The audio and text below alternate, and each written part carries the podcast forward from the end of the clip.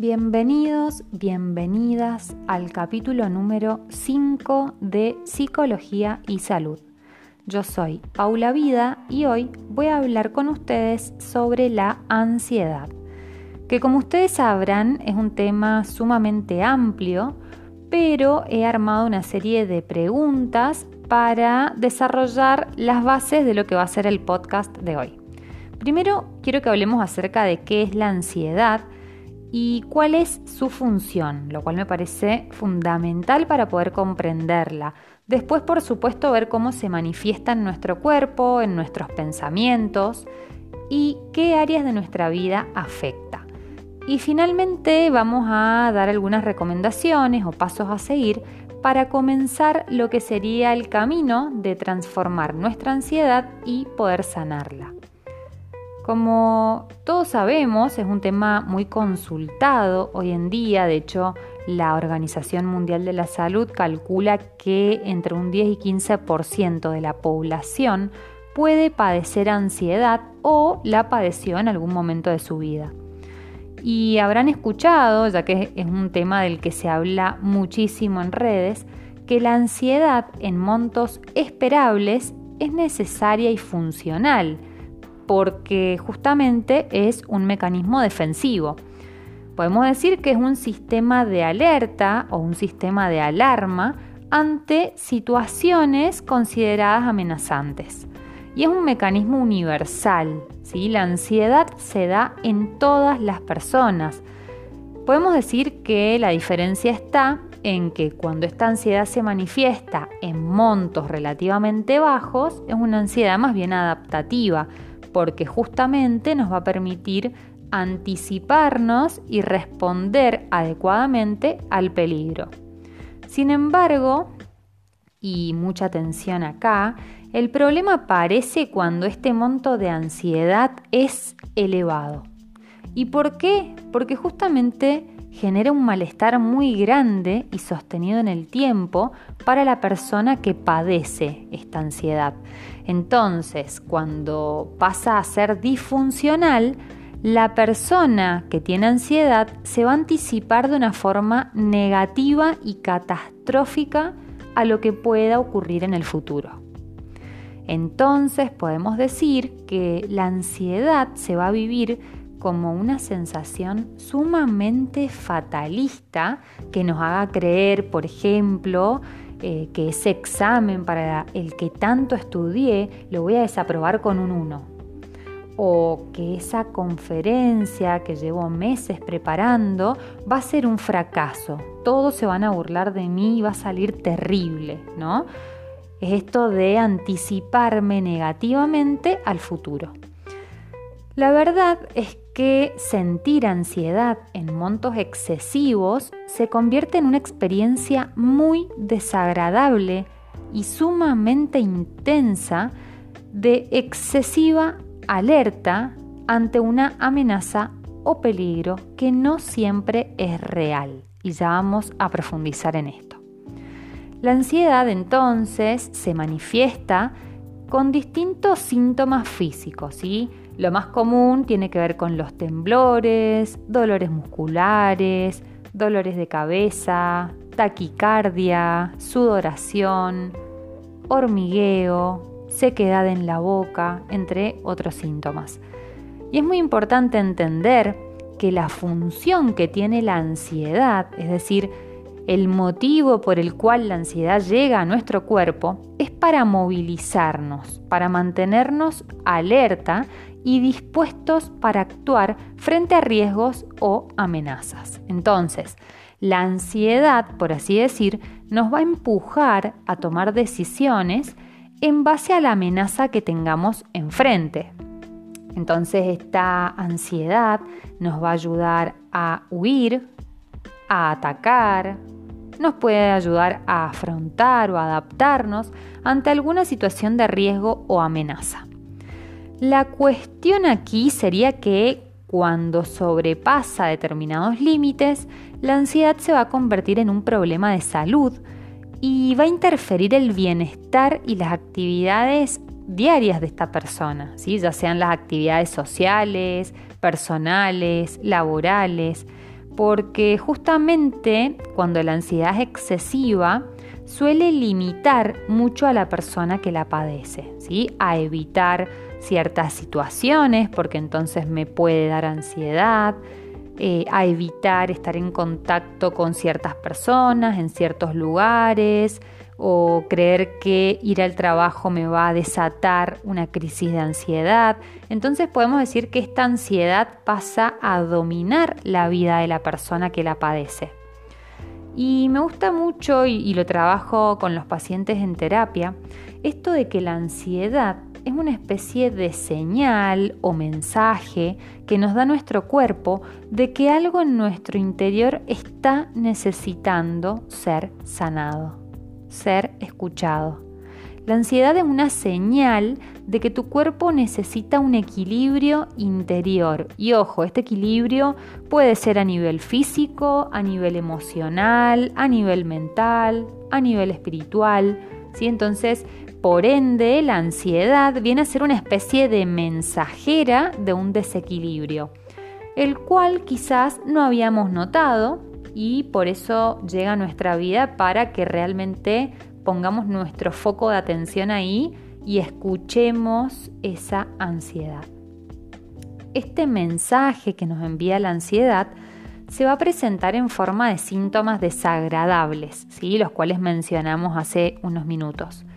Y quiero aclarar algo sumamente importante. Y es que mientras más luches o quieras controlar estos síntomas, más van a aumentar estas sensaciones desagradables o este malestar. Y esto ocurre porque los síntomas nos están tratando de comunicar algo.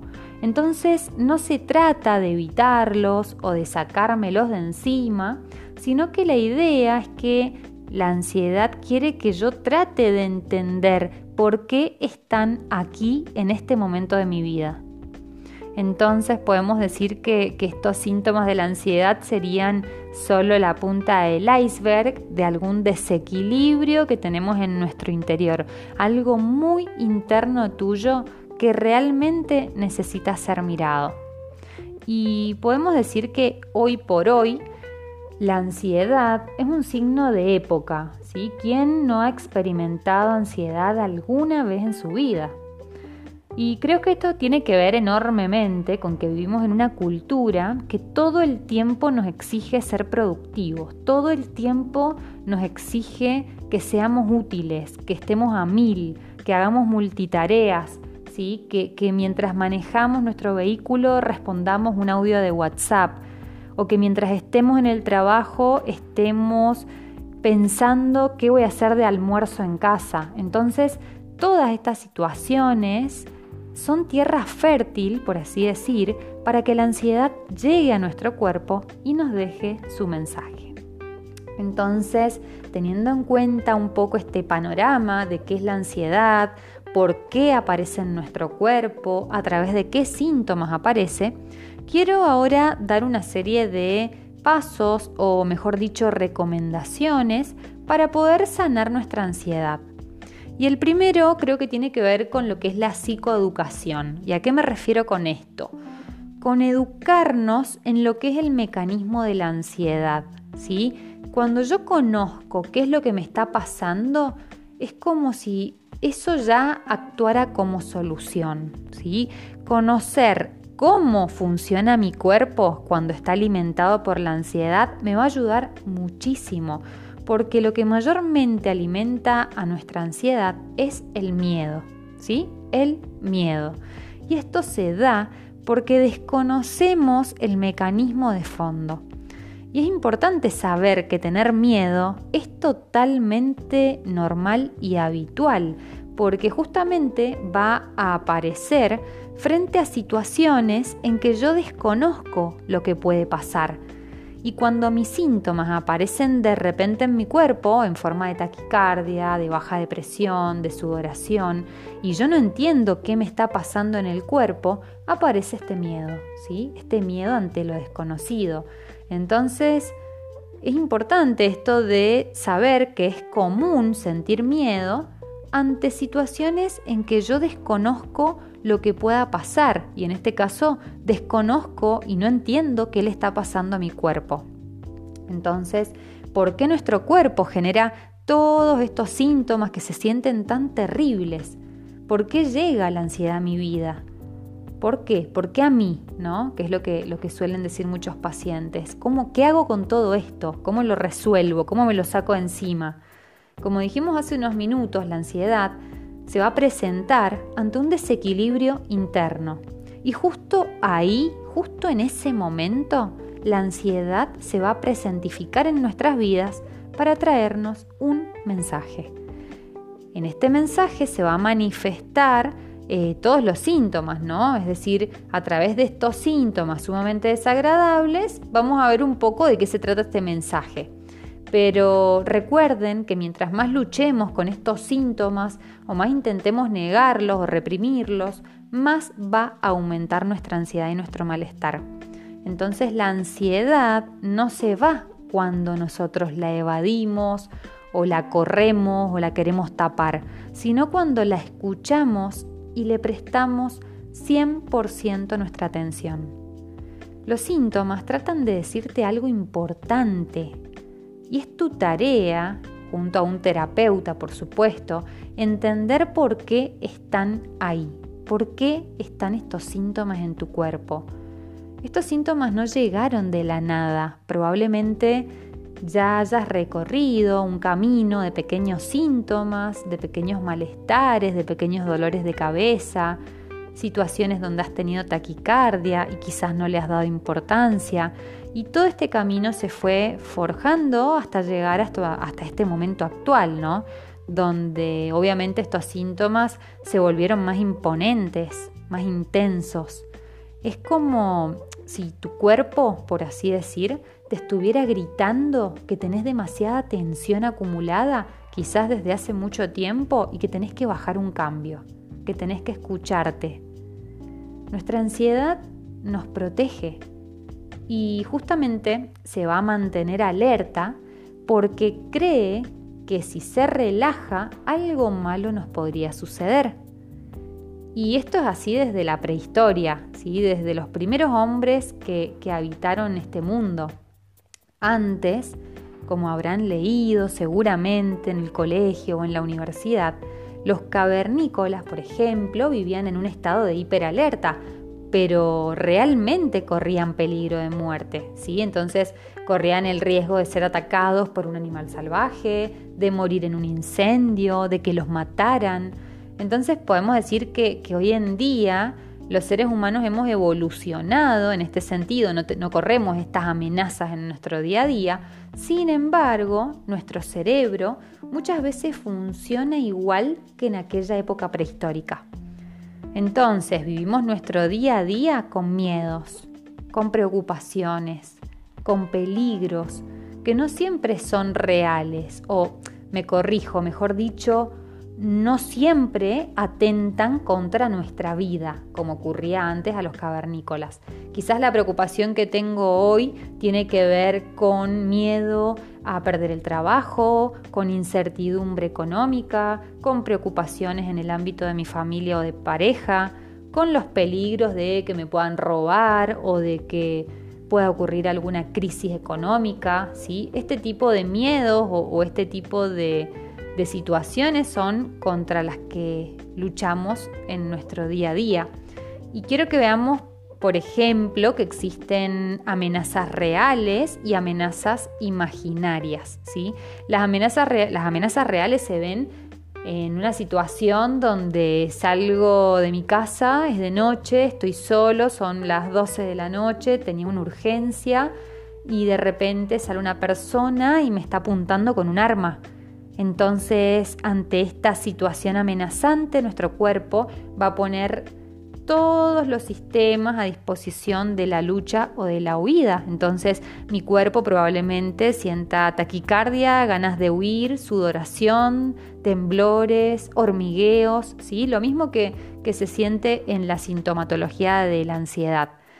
Y esta amenaza es algo real porque hay un estímulo externo que la está ocasionando la está disparando. Pero también existen amenazas imaginarias que tienen que ver más con el plano de los pensamientos que tenemos. Y por ejemplo sería decir, tengo mucho miedo a que ocurra un terremoto porque vi una película. O tengo mucho miedo a que entre alguien a casa, me robe y me mate. ¿sí?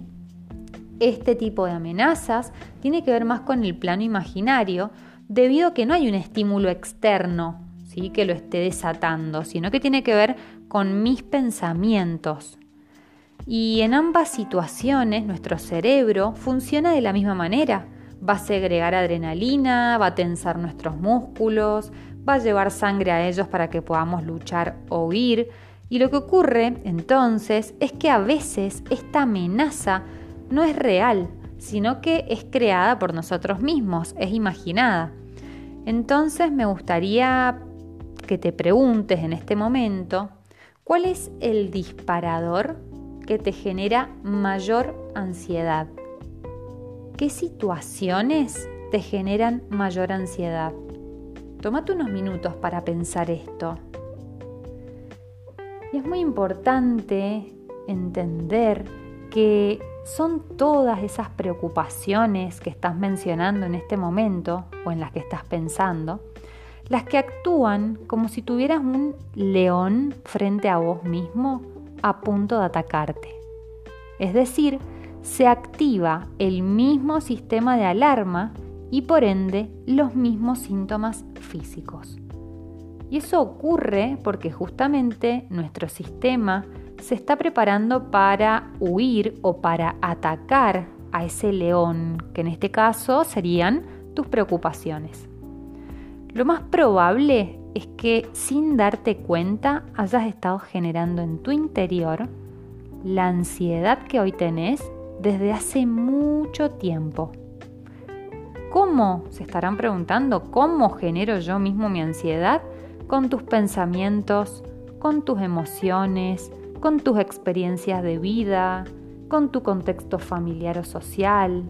¿sí? Siempre estamos a tiempo de trabajar con la ansiedad. Y se puede vivir sin esta ansiedad. Eso es muy importante que lo sepan.